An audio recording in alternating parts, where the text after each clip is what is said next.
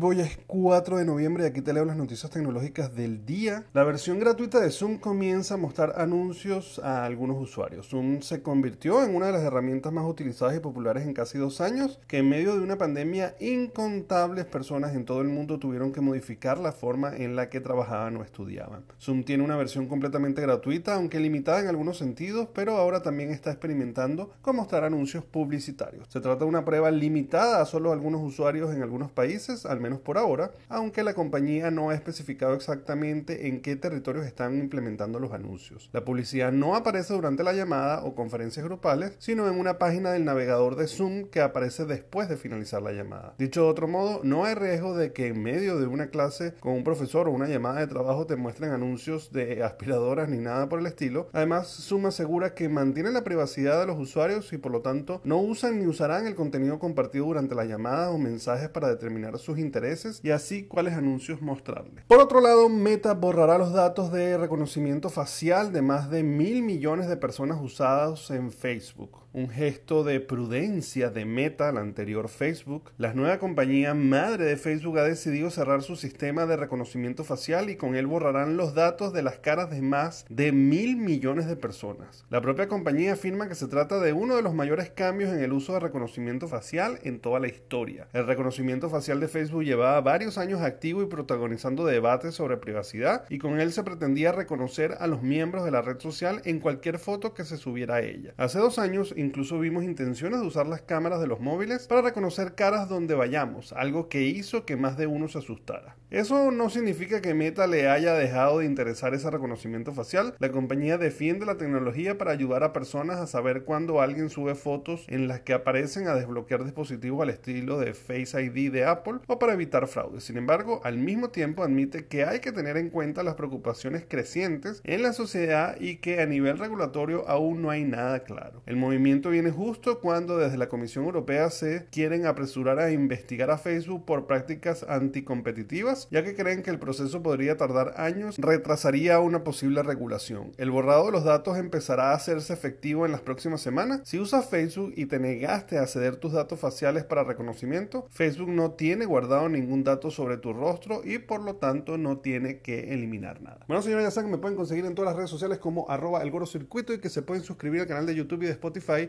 para que reciban estas notificaciones todos los días. Nos vemos mañana. Bye bye.